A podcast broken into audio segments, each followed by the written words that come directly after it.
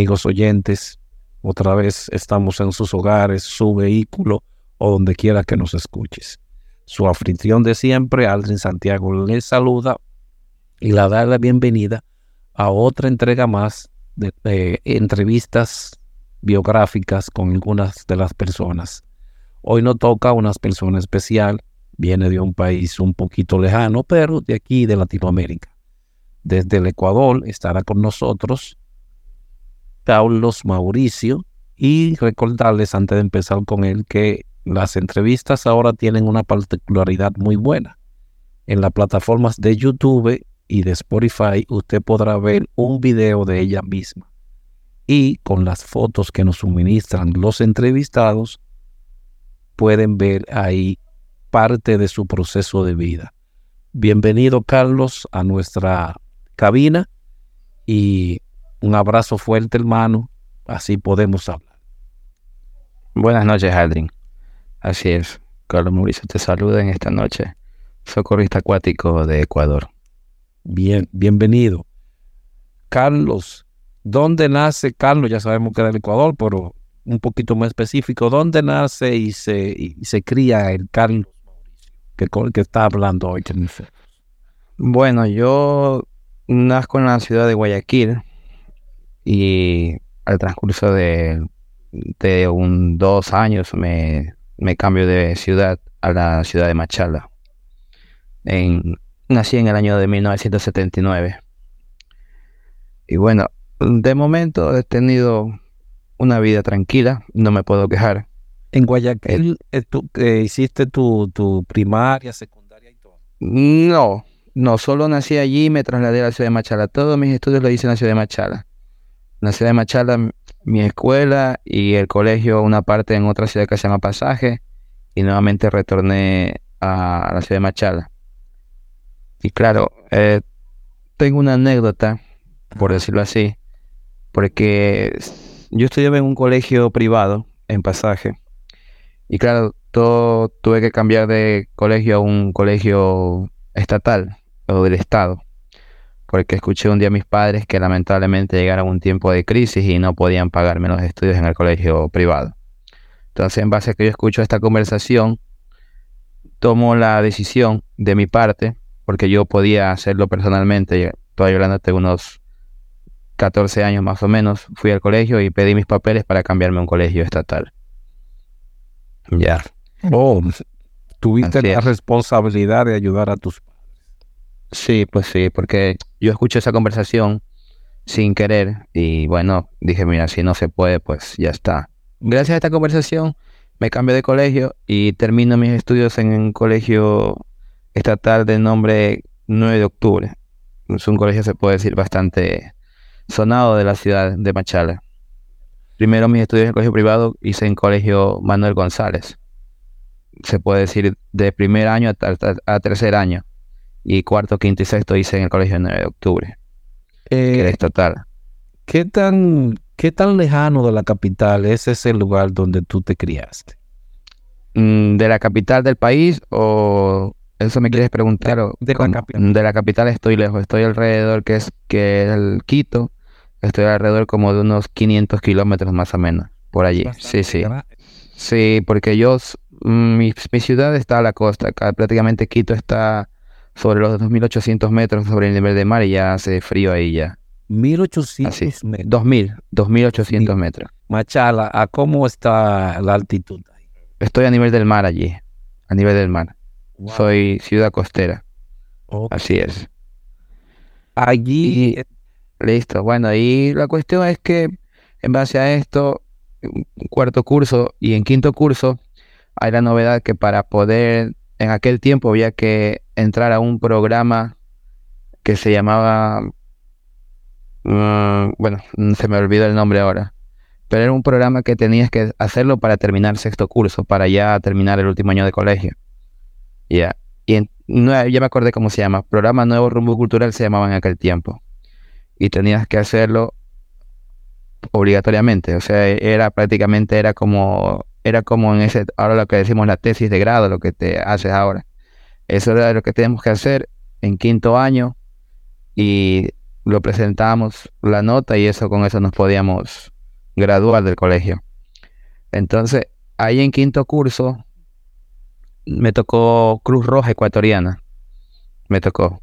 Y en parte, a partir de ahí fue lo que yo empecé como primero como, como una persona que entró a hacer el, lo que es cuestión de grupo cultural y me quedé en la Cruz Roja. Terminó el programa y me quedé. Y ese fue voluntario y después pasé a aspirante voluntario y después ya fui socorrista, pero fui socorrista terrestre. Ok, pero así. Hay, un, hay un proceso allá. ¿Cómo es ese proceso? Porque mencionaste varias partes ahí para ser voluntario. Sí. ¿Cuáles son? Sí.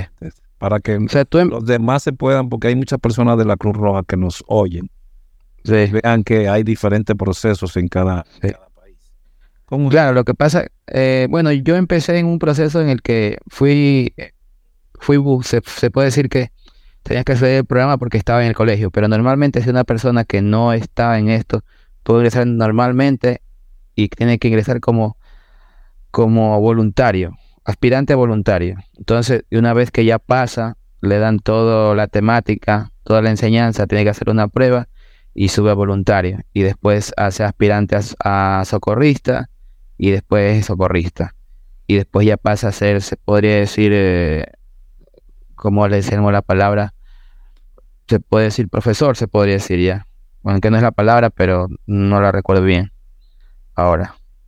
Instructores, instructor, ya recordé, instructor, instructor, instructor, ya me acordé. Yo llegué hasta instructor. ¿Qué tiempo, qué tiempo duraste ahí en ese instituto? En la Cruz Roja duré hasta el año 2000, 2010 más o menos. Hasta ahí estuve. Fueron casi alrededor como de 15 años estuve allí más o menos. 15 años. Sí y no recibí un solo centavo porque era totalmente voluntario, era. Así es. Sí, así mismo. Así es. ¿Llegaste a ser instructor de salvamento acuático? No, solo llegué a instructor de, de, de, instructor de primeros auxilios y llegué a ser. Así es. Hasta eso. Primeros auxilios y salvamento acuático. No, salvamento acuático fue eh, no fui instructor, solo fui socorrista acuático allí porque cuando... Eh, también es otra anécdota para ser socorrista acuático. Es, explícanos, explícanos Es una... Eh, para ser socorrista acuático hubo, hubo algo trágico para que yo sea socorrista acuático. Ya. Cuando antes de ser socorrista acuático tuve unas anécdotas, estuve en inundaciones en mi país, en una ciudad que se llama Santa Rosa ahí tuve que hacer eh, jefe de, de, un grupo de, compañeros para poder ir a sacar gente que estaba inundada las casas y todo esto. Esto me parece que pasó alrededor del año 2000, 2004, algo así, más o menos. No lo recuerdo muy bien, se fueron muchos años ya atrás. Ya. Y de ahí, la anécdota que fue para ser yo socorrista acuático era que yo tuve un accidente de tránsito. Yo en aquel tiempo ya como era voluntario, pero tenía mi taxi. Y no sé cómo le dicen. Bueno, normalmente yo la hice un, una, una carrera, un flete a una persona como a las 10 de la noche. Lo llevaba a una ciudad que, llevaba, que quedaba a 70 kilómetros. Y no hay, no problema, fui, viajé, pero claro, la ciudad quedaba más o menos, quedaba de nivel del mar como a unos, te digo como a unos ya casi mil metros sobre el nivel del mar. Ningún problema tenía mi, taxi y a la vuelta eh, me despisto y mi taxi sale por un lado del puente. Ay, oh, sí, así es. Lo que pasa es que el accidente salgo ileso, sin ningún rasguño, salgo caminando, el, el taxi sale por un costado del puente, el taxi pasa por debajo del puente y encalla en la orilla siguiente, en la orilla del frente, perdón. Ya y salgo bajo la ventana del taxi, salgo caminando. Era la medianoche, un agua fría, porque ya a mil metros ya se siente el frío ya. Ya. Y no, no me interesaba lo de socorrista acuático. Lo que pasa es que había un curso por hacer y hubo una oportunidad de, de ir a trabajar al exterior, decían.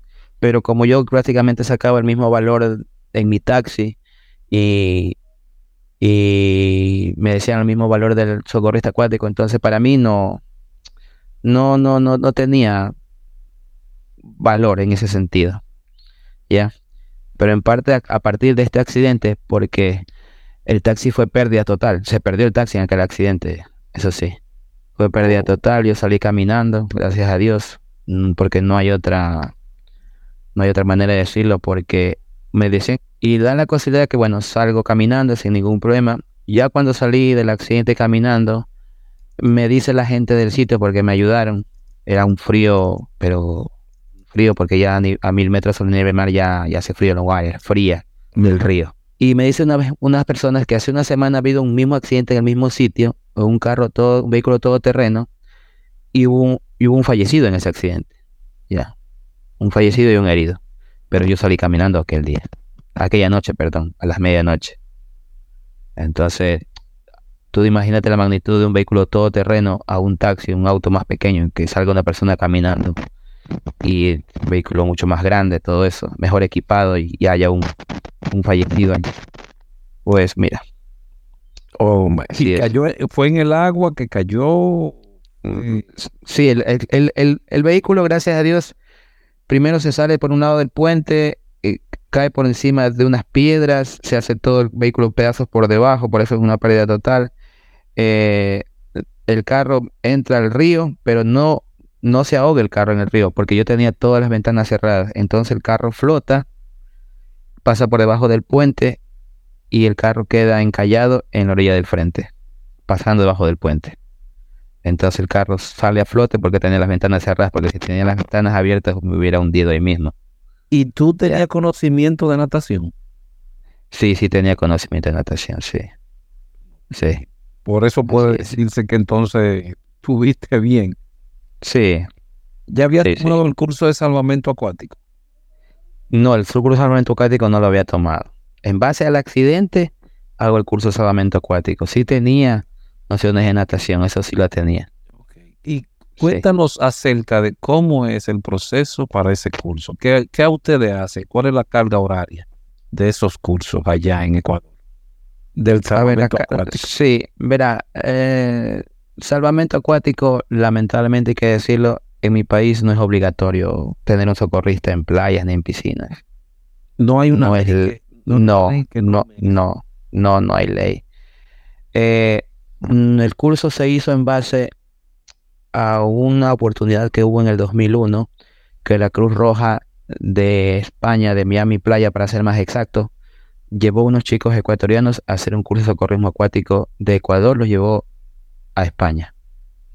Entonces en el 2001 hubo un grupo, en el 2002 me parece que hubo otro, y hubieron chicos que hicieron el curso de socorrismo acuático en España. Entonces, los que se quedaron impartieron el conocimiento en Ecuador. Entonces, yo cogí ese conocimiento en el, 2000, en el 2007. Ya, porque el accidente me pasó en el 2007. Ya, entonces yo, como hubo esa oportunidad de hacer el curso, entonces yo cogí el curso. Se, se coge el curso y gracias a ese curso podemos viajar a España para trabajar ese mismo año. Ya. Entonces nunca trabajaste directamente en tu propio país como eh, socorrista mm, O sea, trabajamos, pero no teníamos un curso legal, una titulación. Ya, eso sí, porque el curso no existía. Estoy hablándote en el año 98, 2000, por ahí más o menos. La gente vino a hacer el curso para realmente titularse en el 2001, más adelante. Nosotros íbamos a las playas, estábamos en, ojo, no era pagado ni, ni, nada, era un servicio que hacía la Cruz Roja a la comunidad para que la gente pudiera recibir primeros auxilios y poder estar nosotros atentos a cualquier situación en, en, el mar. Así es. Porque solo íbamos a las playas, a los ríos también íbamos, pero a los más concurridos nada más. Hasta que en el 2007 ya o sea, impartieron el curso en Ecuador y realmente sacaron los títulos, pero no es profesión en Ecuador, lamentablemente. Los que están a cargo de las playas son los ayuntamientos, pero no es que digan todo el año están ahí, no, solo es por temporada de carnaval, la temporada de calor y ya está, y no, no hay más. Eso es todo. Pues así es la situación. Así es en mi país de momento. Allá al hacer ese gran salto de Latinoamérica a Europa, ¿qué, qué encuentras allí? ¿Con qué te encuentras? Porque es muy diferente. Diría, ¿qué tantas diferencias hay? Bueno, hay, hay muchas. Eh, por ejemplo, nosotros cuando hicimos el curso, nos dijeron todo lo, ya nos fueron haciendo una idea de cómo es la temática de trabajar en Europa, ya. Porque en el curso entraba todo eso, no solo entraba cuestión eh, técnica, sino cuestión de cultural, ya. De cómo es la vida en España, qué idioma hablan, las comunidades y todo esto. Entonces, ya tenemos una noción de lo que nos íbamos a encontrar.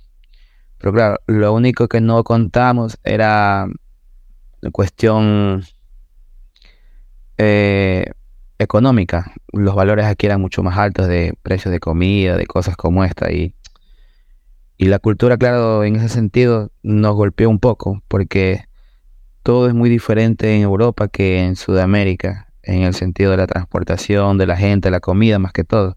Porque Mayormente en Sudamérica no se come con aceite de oliva y en Europa sí, normalmente. Entonces son cosas, pequeñas cosas que uno las va adoptando. Pero de ahí todas son adaptables a la situación. No pasamos ningún problema. Eh, pudimos cumplir el primer año que vinimos a trabajar sin ningún inconveniente. Trabajamos en camping, trabajamos en, en parques acuáticos, en club deportivos, el primer año tuvimos bastante movimiento en ese sentido. Allá en Barcelona, ¿verdad? Tú estás en Barcelona, Girona, por el lado de Girona. Sí, por ahí exactamente, sí. Ok, eh, ¿ya se exige allí tener capacitación? ¿Hay alguna documentación que tú tengas que, te acredite como socorrista acuático? Así es. Sí. Eh, nosotros para poder venir a trabajar sacamos el título, pero en aquel tiempo, eh, según en aquel tiempo la normativa, uno podía convalidar el título del país con, con un título de aquí. La, normativa lo permitía. Eso hasta el 2015. Hasta ahí nomás. De ahí para, para adelante ya no se puede convalidar los títulos. Tienes que sacarlos aquí es lo que nos dijeron y es lo que se está haciendo. De momento... ok, entonces debe de tomar las clases allá. Exactamente, tiene que hacer un curso de tres meses en un instituto y sacar el título de socorrista acuático. Wow, es un poquito más incómodo ahora. ¿eh? Sí, más incómodo. Antes era menos, pero ahora está así. Así es. Bueno, eh, viéndolo desde el punto de vista, es una profesión, va a trabajar con personas y la vida de personas. Sí, te cuento un dato aquí.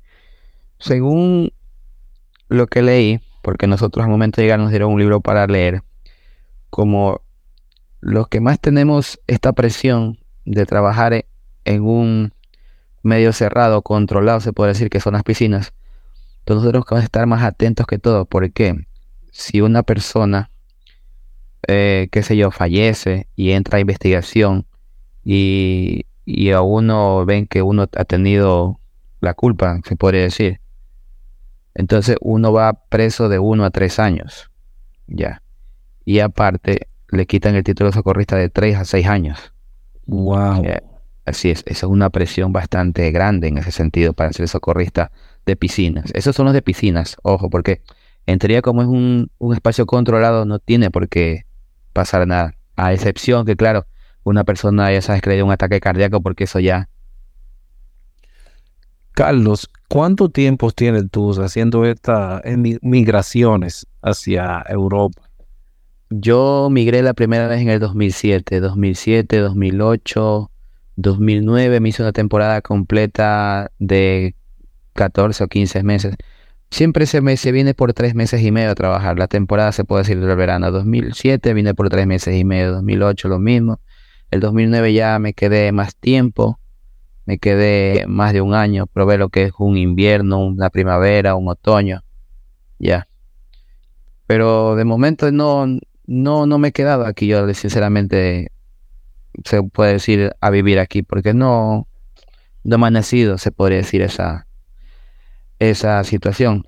Es que lo que pasa es que mi situación, como te explico, mi situación difiere un poco de lo demás, ya. ¿Por qué? Porque yo, por ejemplo, yo me dedico a otras cosas aparte de mi país. Ya cuando no soy socorrista aquí y no soy socorrista en mi país, porque como te expliqué, es voluntario, lo sigo haciendo voluntario. Cuando me llaman, o para no perder, eh, se puede decir, la línea. Exactamente. Entonces, yo me dedico, por ejemplo, cuando estoy, soy conductor de autobús. Ya pasé de ser taxista a conductor de autobús. Ya. Y aparte me dedico a sembrar cacao. Tengo unas parcelas de tierra y, y siembro cacao. Por eso que no me ha nacido esta necesidad de quedarme. Porque el sueldo de mi país de un conductor de autobús es un poco más de un sueldo básico en mi país. Y además del cacao, que es algo que está muy en boga, sí. que deja un buen dinero también. Exactamente. Pues todavía el proyecto no está terminado. Es un proyecto que me ha tomado dos años. Un proyecto a mediado plazo. Un poco lento, pero, pero dado sus frutos ya. ¿Con, cuánto, ¿Con cuántos países de personas de diferentes países tú te has encontrado allí en Girona? Ya, yo me he encontrado, hubo en el 2007, la primera vez que vine, me encontré con socorristas argentinos, con peruanos, con socorristas uruguayos, con socorristas colombianos. ¿Con quién más me encontré? Con... De momento con estos me encontré, con estos compañeros. Y dominicanos también. Y dominicanos también. Sí. Sí. ¿Por qué en España hay alguna situación que el joven, la persona no le interesa esa parte técnica para aprender o qué es lo que pasa? Porque tienen que salir a buscarlo a otros países. La verdad, sinceramente, que desconozco en sí por qué, por qué pasa esta situación. Ah. Sí es pero me parece un poco de momento, no sé, será porque tienen que estudiar mucho, tienen que invertir demasiado en educación para ser socorrista y no le, y no le sale a cuenta tal vez el trabajo, no, la verdad que no sé. No, no tiene buena paga. No, yo no me puedo quejar de la, bueno, es que, a ver, lo que pasa es que nosotros cuando venimos aquí, los que venimos de fuera, nosotros, por ejemplo, nos agrupamos entre compañeros, vivimos todos en un, en un departamento o piso, como le llaman aquí. Entonces los gastos, los gastos del piso los dividimos. No es como una persona que iba sola aquí que tiene que pagar solo el piso, porque aquí el alquiler está alrededor entre 500 y 600. Solo el alquiler, 600 euros. Aparte tienes que pagar el agua, tienes que pagar la luz y tienes que pagar el gas. Ya. Y más o menos estos, estos valores tienen que ser más o menos unos 150 euros más. Exacto. Y solo, como tú dices, es un poquito incómodo, entiendo. Exactamente. Yo imagino, nuestro sueldo para nosotros no está mal, son 1200 por ahí netos, ya libres de todo, ya de impuestos y toda esa situación. Así es. Ok, pero eh, ¿no se te ha presentado ninguna emergencia muy fuerte en tus días allí? Bueno, cada año siempre hay una emergencia, pero muy fuerte no. Siempre hay los niños que se les sueltan la mano a los padres o los padres se descuidan un poco y se lanzan al agua. Por eso no hay que estar siempre atento a las piscinas, más con los niños pequeños. Porque ya me siempre cada verano hay que sacar a los niños. Y, como uno está atento, uno está rápido al, accionar y poder, poder que la situación no salga peor. Sí es. Hay una un estándar de, de cuántas personas debe de haber por cada espacio. ¿Cómo se hace en España esta parte? Bueno, los, los salvavidas. Por ejemplo, nosotros hay cuatro salvavidas por... Eh, si es una sola piscina, si es una sola piscina, de 25 metros, lo que es estándar, son cuatro, cuatro cuartos salvavidas que hay. Dos en cada lado. Exactamente, dos en cada, en cada lado. Y si es una piscina pequeña, estoy hablando de una de 70 centímetros por que de fondo, o sea, empieza con 70 y termina con unos 20, solo dos, dos flotadores. Nada más. Y, en la, y en el mar, en cuanto a aguas abiertas, ¿cómo es el proceso? En aguas abiertas, no sé si habrá cambiado la temática, pero normalmente el socorrista siempre anda con unas aletas y con un torpedo anda. Son dos que siempre saben andar. Y sabe estar uno en la torre. ¿Te ha tocado a ti esa parte? ¿Te ha tocado en ambas partes? sí, un, playa. sí, estuve en la torre, una, un, perdón, en la torre no estuve caminando, pero no fue mucho. Ahí no tuve mucha experiencia porque siempre nos iban cambiando, siempre nos iban rotando. Mayormente te puedo hablar de experiencias en piscinas, que eso sí he tenido bastantes, en, en parques acuáticos, en campings, eso sí. En playa no he tenido, me falta experiencia a mí ahí, eso sí, porque la empresa no abarca playa, la, la, que yo, la que yo trabajo, solo abarca lo que es cuestión complejos deportivos, campings, hoteles, así. Porque son empresas privadas lo que lo contratan a ustedes, no es nada que tenga que ver con con el gobierno de la. No, nada que ver, son siempre empresas privadas eh, que traen gente para la temporada, porque lo que pasa es que tú como sabes, España es un lugar muy turístico y falta, falta socorristas, la verdad. Falta socorristas mayormente yo sí me he dado cuenta de que aquí los, los socorristas son jóvenes que salen y solo buscan un trabajo de temporada.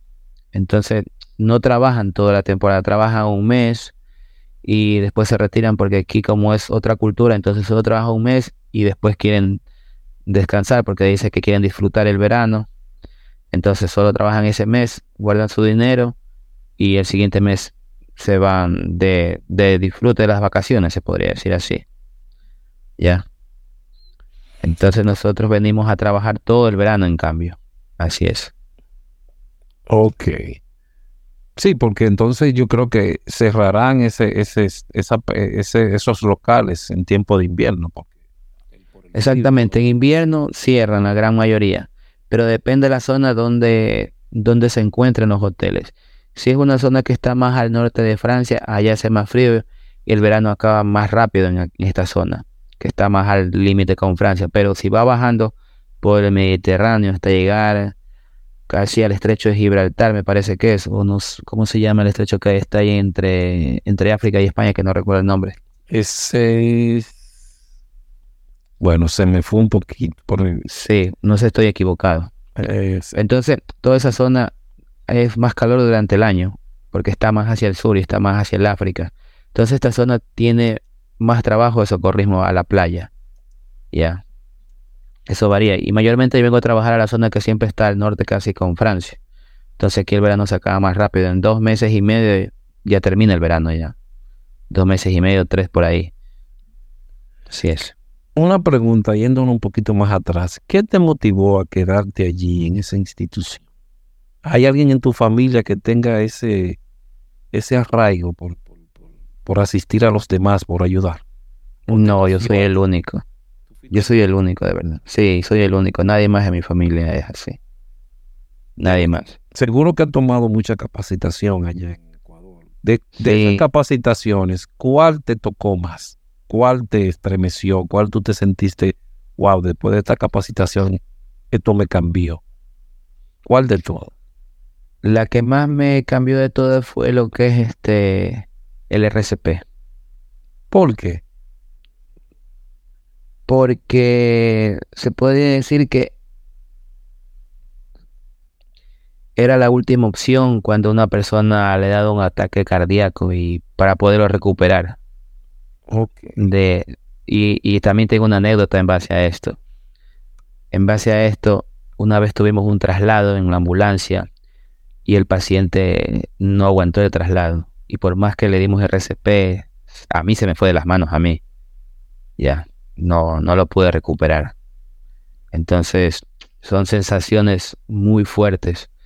Yo te estoy hablando, yo tenía aquel tiempo 17 años, 18 años por ahí, no tenía más tampoco. Ya. Eso te, te tocó bastante. Bastante, sí, porque estar ahí con alguien que se te va de las manos y no lo puedes recuperar es, es bastante difícil, la verdad. Allá tienen esa, allá también en Ecuador tienen esa parte de, de asistencia prehospitalaria. Sí, sí la tienen ahora ya, porque ya pusieron el 911 ya. Oh, ya tienen el 911 también. Sí, exactamente, tienen el 911. Ya algunos años tienen ya. Ya estoy hablando ya más de alrededor como de, ¿qué podría decirte? 10 años más o menos ya. Tiene ya el 911. Así es. Pues esas son, en, ¿cómo se hace? ¿Se trabaja directamente 24 horas o toda la parte voluntaria, 12 o el tiempo que tú, que tú decidas? Mm, hay dos opciones. O trabajas directamente para el 911 o trabajas para una, este, una, una, una clínica, se puede decir, privada. O para el, o, o haces el, por ejemplo, la Cruz Roja tiene dos opciones. Tiene eh, el personal que es capacitado y es pagado. Ya. Pero a su vez, también están los voluntarios que pueden asistir a la emergencia. Claro, no pueden, no pueden hacer, por ejemplo, poner eh, medicamentos. Y que tiene que hacerles el paramédico o el médico que va siempre en la ambulancia. Eso sí.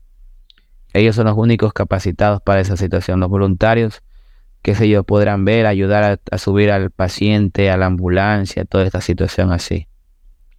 Así es. Ah, pero ustedes también tienen ese, ese proceso de allá de hacer paramédico, tienen que sí. sí, sí, sí hay. La Cruz Roja tiene un centro, un instituto en la capital de para formar para, sí, para, para paramédicos. Sí, son, me parece, tres años para estudiar de paramédico. Tres años. Sí. Wow. Es bastante tiempo, es. sí, es bastante. Bastante tiempo. Sí. ¿Y tú hiciste esa, capacitación o solamente? No, no, yo no. Yo me quedé como voluntario nomás porque no, no, no, no fui más allá yo de eso. Claro. Porque en aquel tiempo, estudiando en el 95, no había mm, lo que hay ahora, el 911 y tantas cosas. Que son oportunidades también de empleo, porque seguro que lo pagan en, no dentro de la Cruz Roja, pero lo pagan las compañías privadas.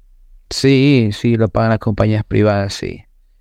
Pero mayormente no, hay unas cosas que no me gustan de la Cruz Roja, por eso no, no, no subí más allá, no fui más allá. Entonces yo me quedé como voluntario y, y prácticamente me retiré ya en el 2010, por ahí más o menos, yo ya, de la institución. Ok, no, ya no asiste como voluntario ni nada. No, ya no, yo ya, yo me retiré con, con el curso de socorrista y a partir de que ya comencé a viajar a, Europa, ya yo me alejé de la institución. Así es, porque también cambiaron ya la temática en la institución, cambiaron lo que es la política internas. Entonces son cosas que a uno no le agradan y no, mejor es retirarse y eso es todo. Qué pena, qué pena, porque pierden una persona muy importante que duró 15 años siendo voluntario dentro. Así es, no se puede hacer. Prácticamente a mí me borraron del sistema. sí, sí, pasa, eso pasa. Sí, me borraron, te digo en serio, así literal, como te digo. Yo no consto, no, todas mis horas, todos los cursos, todo eso, solo, solo los tengo yo nada más. Tengo mi tarjeta, mi credencial de de Cruz Roja, pero no consta en el sistema. Tiene tus certificaciones y sí, sí, todo eso. ¿Has ganado algunas certificaciones allá en España? Certificaciones, la del ROPEC y el manejo del DEA. ¿Qué es el ROPEC?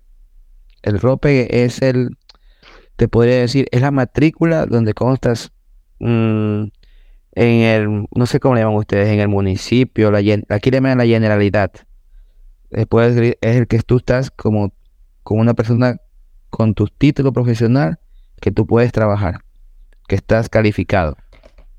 Así es. Es como una licencia. Exactamente. Sí.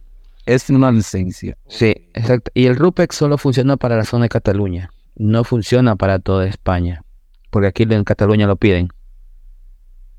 Y en, en, la, en las otras zonas de España se pide otra cosa o no se pide? No, no se pide. Lo que pasa es que pues, aquí varía, es diferente la situación. Por ejemplo, si una persona de Madrid quiere venir a trabajar a Cataluña, no puede trabajar porque no tiene ROPEC. Ya. Obligatoriamente tiene, tiene que sacar su licencia en Cataluña para poder trabajar. Muy exigente que Cataluña entonces. Sí, sí, sí. Y aparte ya tengo la certificación del DEA, que es un que es el desfibrilador externo automático, que es el que anda el desfibrilador portátil para en caso de un ataque cardíaco y en la ayuda para el socorrista. No llevas este conocimiento allá a ninguna otra parte, porque claro, bueno, ya tú me dijiste anteriormente que no es no es necesario en Ecuador esa parte gente tenga que tener eh, los socorristas salvavidas obligatorios. Así es. Y no es obligación, exactamente. No es obligación. ¿Piensas que te quedarás más tiempo haciendo estos viajes eh, para, para eh, de momento yo me haré, no, yo este año no lo haré, no, no, no, no viajaré un par de años, de momento. ¿Por qué? Porque quiero terminar el proyecto del, del cacao que tengo, que es un proyecto a mediano plazo, y prácticamente este año me ha dado buenos frutos buena cosecha y quiero terminarlo porque porque cuando no vengo las cosas no salen bien. Como dicen sí. eh, cuando cuando no está no salen bien las cosas y cuando, por eso ya entiendo. El ojo del el ojo del amo engorda el caballo como dice un dicho por allí. No sé qué tan cierto será.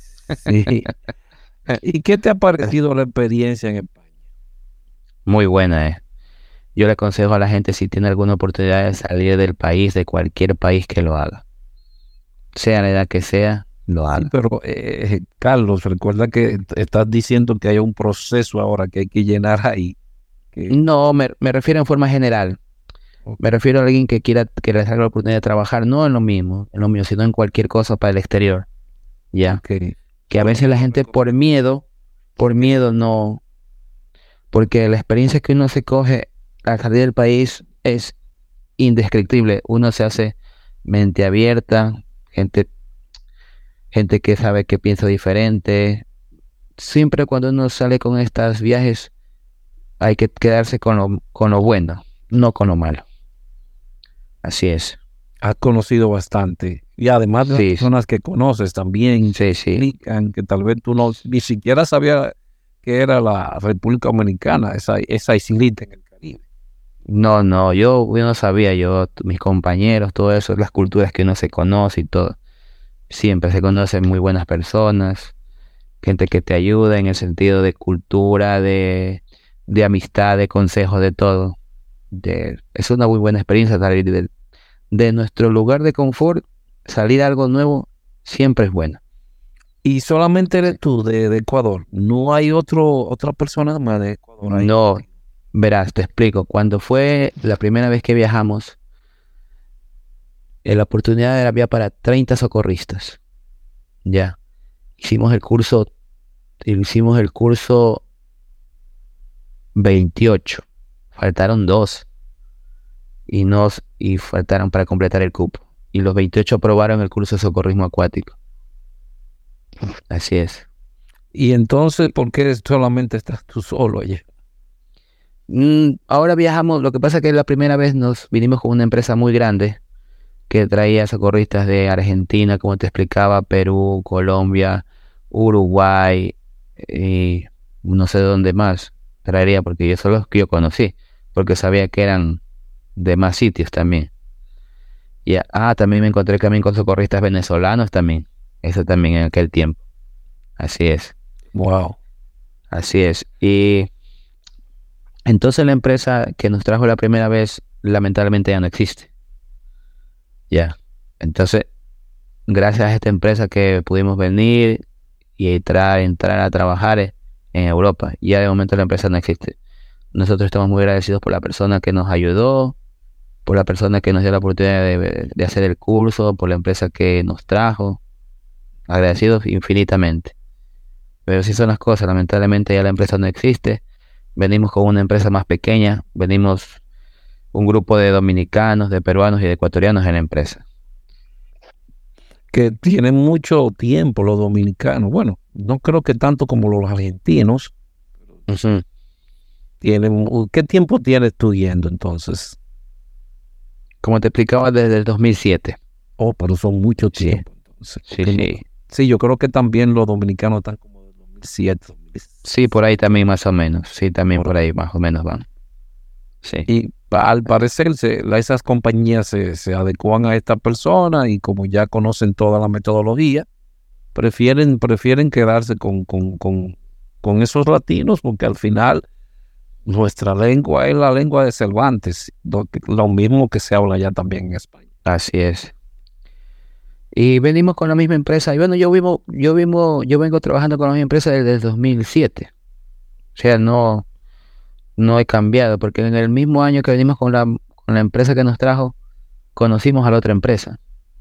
Ya, entonces nosotros ya al siguiente año vinimos con la empresa más pequeña.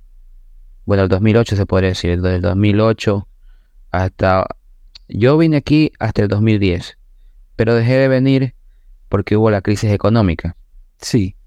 Entonces, la empresa, en ese tiempo había un convenio entre España y Ecuador donde la empresa te buscaba dónde vivir. Te pagaba la aún te paga el de billete de avión. Pero si tú venías tres años seguidos, la empresa ya no ponía el nombre en, el alquiler del departamento. Entonces tú tenías que buscarte dónde vivir. Entonces prácticamente los grupos se disolvían.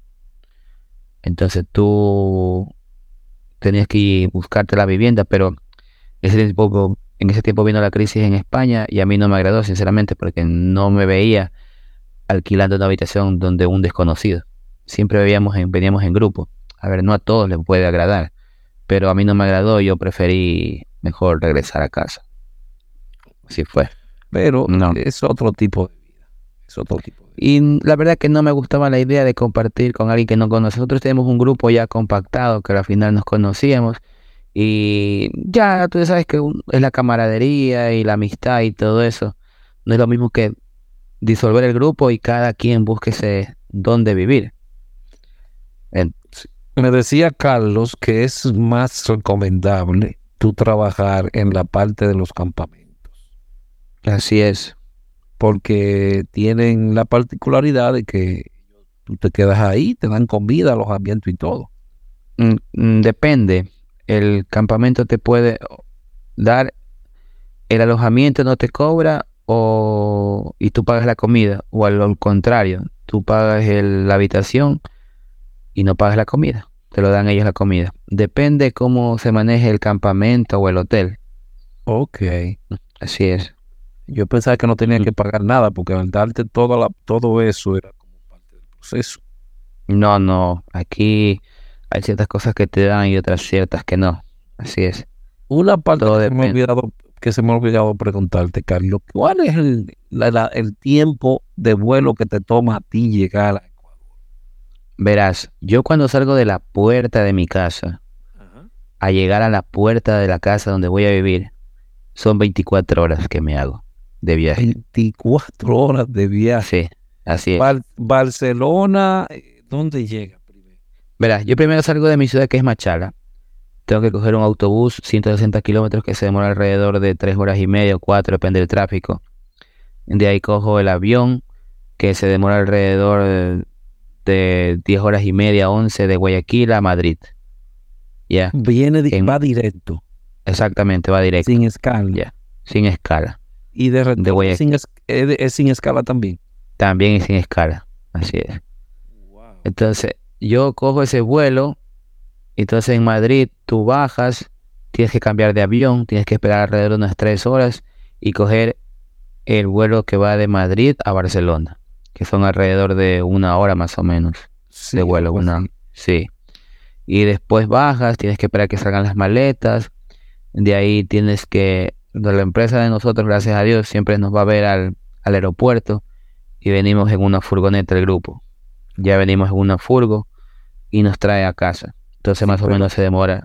como Sí. quiera, de, de ahí del aeropuerto de Barcelona a Girona se toma como una o dos horas.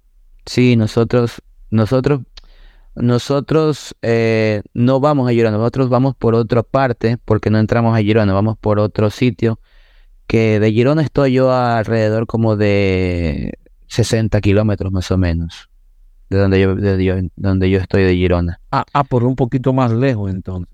Exactamente, pero yo yo voy por una parte por unos túneles. Yo llego más rápido a Barcelona que irme por Girona. Yo por viajando por mi parte a Barcelona yo me demoro alrededor como de de hora y media, hora 45, pero si voy por Girona me demoro más de dos horas. Dos horas veinte por ahí más o menos. Y como toda persona, seguramente haces tu, tu te, te da tus escapadas como turista para conocer, ¿verdad? Al final de temporada mayormente lo hago, porque el trabajo aquí de socorrista es bastante pesadito, la verdad, por el calor que hace. Sí, hace mucha calor. ¿Qué, Sí. qué tiempo se dan en, en- de, de servicio dentro de tu trabajo, en las horarios normales? ¿Cuántas horas? A ver, las ocho horas diarias que se podría decir. Sino que hay veces que toca madrugar, por ejemplo, hay sitios donde a las seis y media ya estás abriendo, que es los del club de natación. Seis y media de la mañana estás abriendo, eh, tienes horarios partidos, porque no lo haces corrido. O sea, haces tres horas, descansas tres, de ahí vuelves a hacer tres más, de ahí vas a comer, todo eso. Haces tus, tus horarios normales, ya. Tienes tus días de descanso y todo esto. Algunas personas hacen sus horas extras también, seguro. Lo que pasa que las horas extras aquí es un poco complicado porque según la ley que hay aquí, tú no puedes hacer más de 40 horas extras al año. Al año.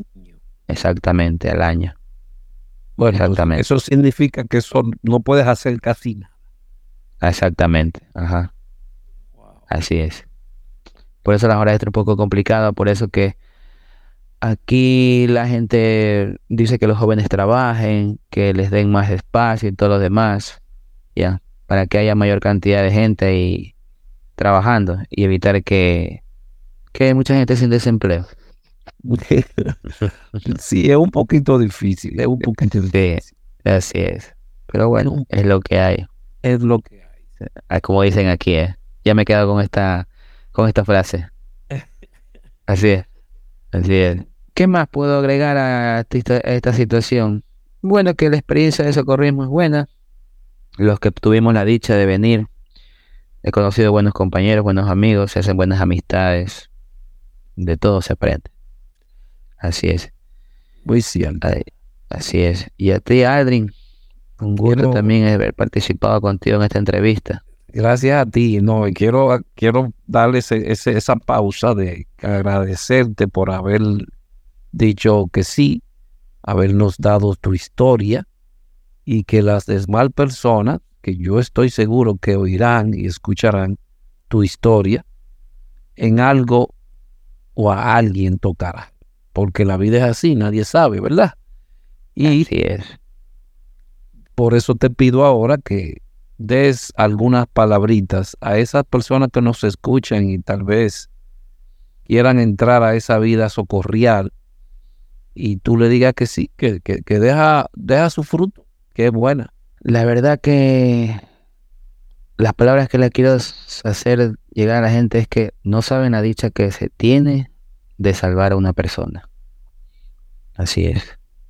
No saben cuán orgullo interno de salvar, de ayudar, sin desinterés, cuando se es voluntario y cuando se trabaja tan bien. Ya. Así es. Qué gran ser humano es el que se atreve a hacer el bien por otro. Ese es el más grande de todos los seres humanos. Gracias, Carlos. Te damos las gracias a esas personas que tú ayudaste, porque fueron muchas en esos 15 años seguro. Y hoy que ellos no te conocen, hoy yo tomo la palabra y te doy las gracias. Gracias por estas palabras y gracias por haber compartido con nosotros tu historia. Muchísimas gracias, Carlos. Gracias a ti, Aldri. Siempre a la orden y ojalá que otros del grupo quieran hablar y estamos dispuestos a escucharlo. porque la juventud necesita ese tipo de, de historias. Hay muchas cosas en internet diferentes. Así es. ¿Me entiendes, Carlos? Eso Sí, es. Por eso era que quería que ustedes hablaran y que se mostraran, mostraran a los demás cómo es todo. Gracias, señores, por habernos escuchado. Y aquí estuvo con nosotros nuestro invitado desde el Ecuador, Carlos Mauricio, que nos ha contado su historia y su corresponsal, como siempre, Aldrin Santiago. Le da muchas gracias por habernos escuchado y gracias, como siempre digo, gracias totales. Gracias. Carlos. Ya, a ti. Un gusto.